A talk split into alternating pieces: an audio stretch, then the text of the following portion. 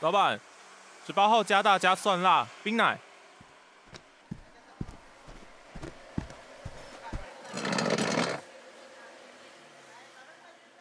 我是一个无神论者，或者说笃信科学、奉行理性，是逻辑为圭臬。我厌恶宗教、星座、紫薇、算命、八字、风水、占星、塔罗、宠物沟通等等等等，我们可以统称其为迷信的文化。小时候，顶多是被亲戚说我八字重，有六两二。我其实没有去查过八字到底怎样算重，但六两二。我体重都一百二了，八字才六两二。随着长大，越来越多身边的人开始有了奇怪的迷信。清明节被拖去五指山扫墓，口袋要塞两片榕树叶。老妈说我命中带魁罡，不能吃牛肉。抱歉，我唯一不能吃牛肉的原因是尿酸过高。有些人生活不顺，就整天水逆水逆，不怪自己，跑去怪一个八千万公里以外的天体。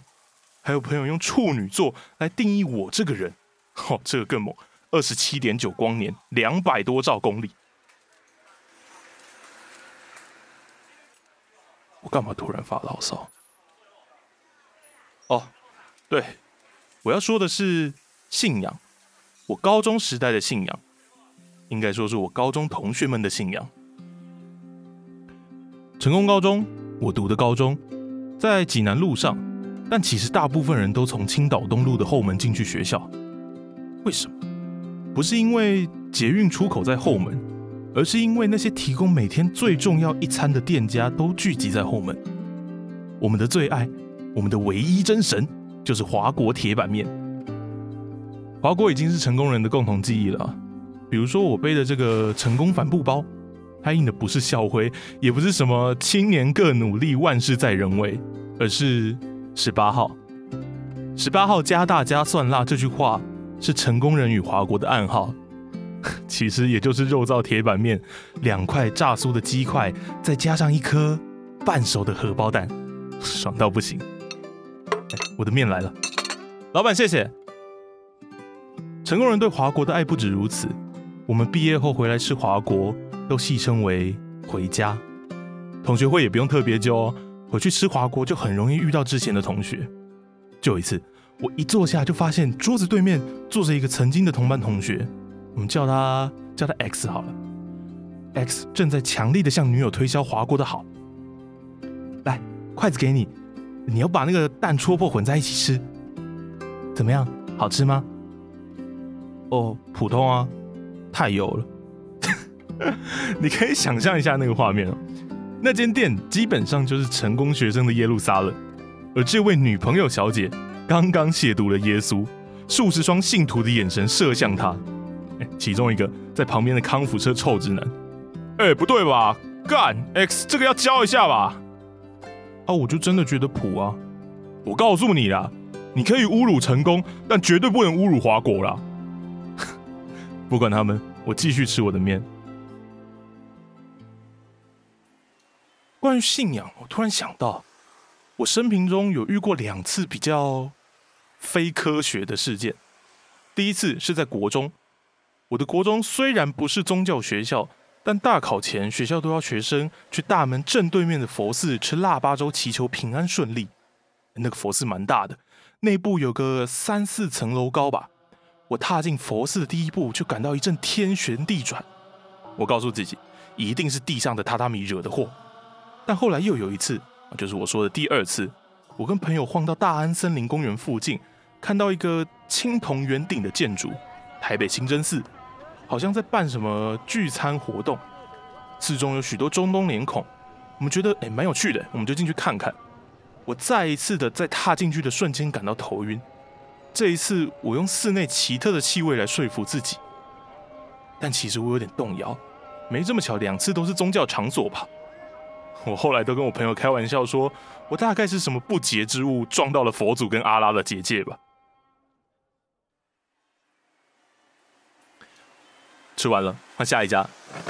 我高中时代最爱吃也最常吃的早餐店，其实不是华国，它平平无奇，从善导寺捷运站四号出口出来，直走大概五十公尺就到了，离华国也差不多是这个距离。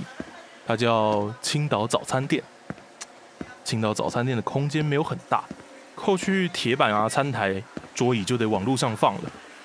但这个小小的空间有着惊人的供餐能量，足以消化每天早上经过的大量学生。我们到了，我每次来都会点一样的餐点，随意。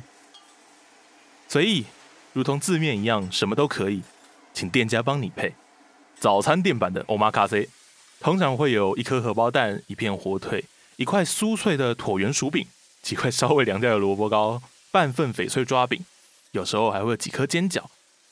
呃，基本上就是爆炸的碳水化合物，让高中几乎没长高的我胖了快二十公斤，但很能满足我什么都想吃一点的欲望。轮到我了，阿姨，Hello，我要一份随意冰奶，这边吃。站在餐台的一样是那个有着一头利落短发的阿姨，阿姨看着我，好像愣了一下，她说：“好，阿姨帮你多夹一点啊，先去找位置坐。”我我完全不知道是为什么，莫名其妙的想哭，大概是被自己的回忆感动到了。来来，你的随意哈六十，啊酱料在旁边自己加。我把提前准备好的六十块零钱同时交给阿姨，然后拆开卫生筷，淋上过量的酱油膏，吃着荷包蛋，吃着萝卜糕，吃着抓饼，然后我把永远会留到最后的薯饼吃掉。我就在想。这些东西都是没有温度的半成品，但比起华国，这里好像更让我有回家的感觉。难坐的椅子、拥挤的人群、飞舞的苍蝇、冷冻的工业半成品，这些这些东西加起来等于家，这个方程式怎么会成立呢？我想起阿姨愣住的那个表情，她是认出我了。还是认出了我背的成功包，还是只是我脸没有洗干净，还是我我我看起来很凶，还是还是还是回家，是不是就是回到一个有人记得你在乎你的地方？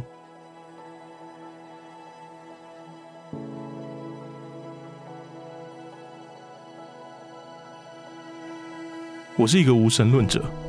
或者说我笃信科学，奉行理性，视逻辑为圭臬。但在这里，在青岛早餐店，我是个迷信的人。